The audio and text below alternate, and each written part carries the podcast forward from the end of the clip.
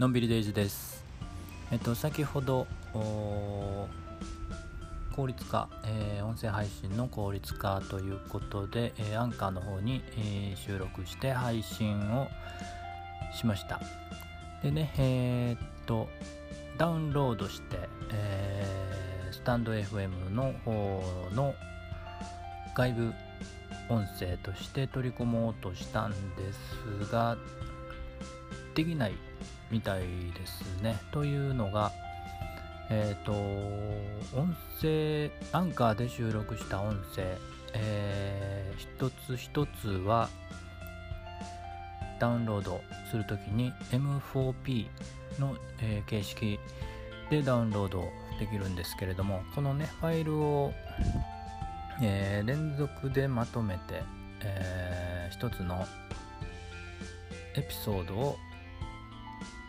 作るというふうに配信するんですけれどもその出来上がった完成版をダウンロードすると MP4 ちょっと名前がよく似てややこしいんですけれども、えーと動画用のファイル形式になるみたいですね。これはちょっと困ります。ね、えー、まあアンカーで配信するのには問題ないんですけれどもスタンド FM の方に、えー、外部ファイルとして、えー、使うことができない。ということで、えー、やるのであればアンカーの方ではね、え、っとその配信のエピソードを一つにまとめた状態で収録して、えー、一つのファイルになったものを作ってそれをファイルをダウンロードするというふうにしないといけないということが分かりました、うん、ちょっと不便ですがうん仕方ないんでしょうね、えー、これはまあアンカーの方で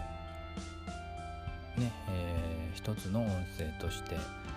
ダウンロードできるようにしただけるしていただけると嬉しいですけれどもまあちょっと、えー、難しいのかなと思いました。ということで、えー、ちょっとねまたやり方考えようかなと。まあ無理ではないので、えー、ちょっとね、えー、試しに明日からなのかちょっと今日やるかどうかわからないですけれども試してみて、えー、配信スタンド FM の方にね、え、うまくつなげられるようにできればいいなと思っています。この配信はあ一つのファイルで作ってるのでおそらくダウンロードするときは M4P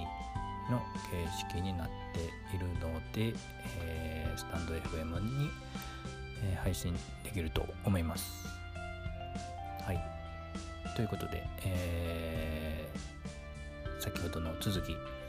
音声配列、音声配信の効率化の続きでした。